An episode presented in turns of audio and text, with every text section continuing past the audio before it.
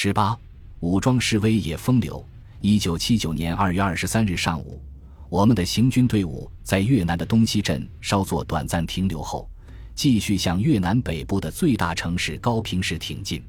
我们陆军第一百六十二师当天的目标是要赶到高平市近郊外的一个较郊围地区后，在迂回穿插到高平市外围的西北侧，而对高平市进行迂回包抄，为第二天即一九七九年二月二十四日进攻高平市的总攻做好战斗准备。从越南的东西沿四号公路北上的地势也是非常的险要，特别是从东西往北走数公里后，有一座高山。四号公路唯一信道就是从山下的隧道中通过，隧道外有激战留下的痕迹。隧道外的山上和两侧都有我们友军负责在那里驻防把守。援军来了，当防守的友军看到我们的行军队伍和装备车队源源不断地向高平方向进发涌流，他们心中也流露出无比激动的心情，用异常兴奋的笑脸目送着我们的车队通过。我们没有来得及询问这隧道叫什么名称，可能也就是网友们在论坛中所称谓的“嫩金山口的弄梅隧道”吧。我们的行军车队在从这条隧道中通过时，每个人心里都感慨万分：一是佩服和称赞友军部队的骁勇善战，在战争的初期不怕牺牲而敢于勇猛穿插，一举就夺取了越军如此重要的天然战略屏障。为后续部队围攻高平创造了必要的条件，赢得了最宝贵的时间。二是笑谈庆幸越军的友善表现，在这通往高平的如此重要的兵家要塞上，越军在这里本可玩逆封关，让我军寸步难进。其实越军只要利用少量兵力就可以扼守住这样的险关隘口，为何拱手相让，使我军轻易得手？看来越军在作战指导思想上不重视纵深内的重点阵地防御防守，同时我们也深深地感受到友军在打通通往高平的沿途战斗也并不是很轻松的。在通过弄梅隧道后，在往北部远处的狭窄盘旋公路上，有几段公路已被越军炸毁，山体都垮塌下来了。看来越军企图制阻我军向高平的进发图谋异常明显。无奈，我军临时抢修信道。二月二十三日夜晚，在我们通往高平公路右侧的山坡上，有几处熊熊燃烧的大火，把天空映红。听说那是袭扰我军行军纵队的越军据点，在遭到我军反击时，被我军喷火器喷出的烈火燃烧所引起的山火燃烧。当然，在这样熊熊燃烧的烈火中，顽抗的越军生还的概率很小。进攻高平的时间定在二月二十四日，要求我们陆军第一百六十二师必须在天亮前赶到高平外围的较围地区后，再往西北徒步穿插迂回包围高平市。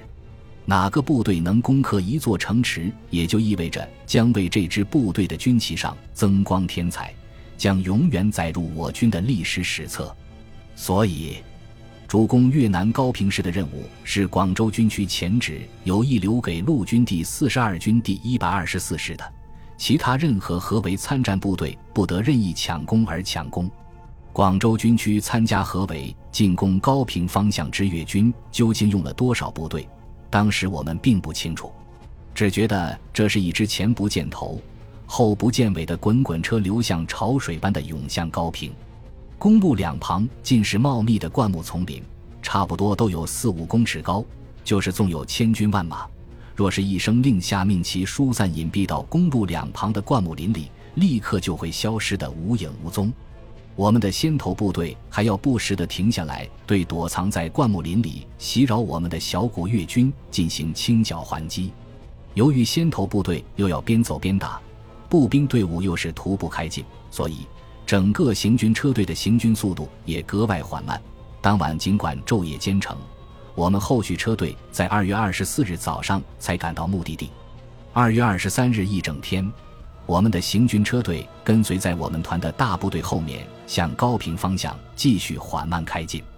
当天上午的太阳很大，天气格外闷热。我们的牵引车是南京汽车制造厂仿制的苏嘎斯六十三式的那种牵引车。这种牵引汽车质量太差，炎炎烈日之下，天气一炎热，我们的牵引汽车也跟着中暑。当牵引汽车每跑出几百米后，汽车的气缸就会开锅。牵引汽车一开锅，就得停下来，等一会儿让气缸冷却后再赶队。值得庆幸的是，步兵分队是徒步开进，整个行军车队的速度都很慢，所以我们连队的车辆没有掉队。值得庆幸的是，越南的空军没有敢出动。假如越军出动空军，即或是随便轰炸扫射几下，我们的行军车队将遭受重大损失。值得庆幸的是，越军没有缺省重大埋伏伏击，否则我们的行军车队将遭受重大损失。我军的进攻部队在源源不断地向高平方向进发，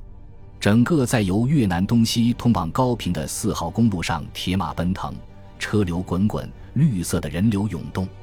各参加进攻高平的坦克车、装甲车、炮车编队。以及各参加合围高平的徒步兵行军的步兵分队和之前民工，都沿越南的四号公路往高平方向源源不断地一起涌去。正像时任中国军事科学院院长宋时轮将军战后对这场战争所做的评述，这是一次对越武装大示威。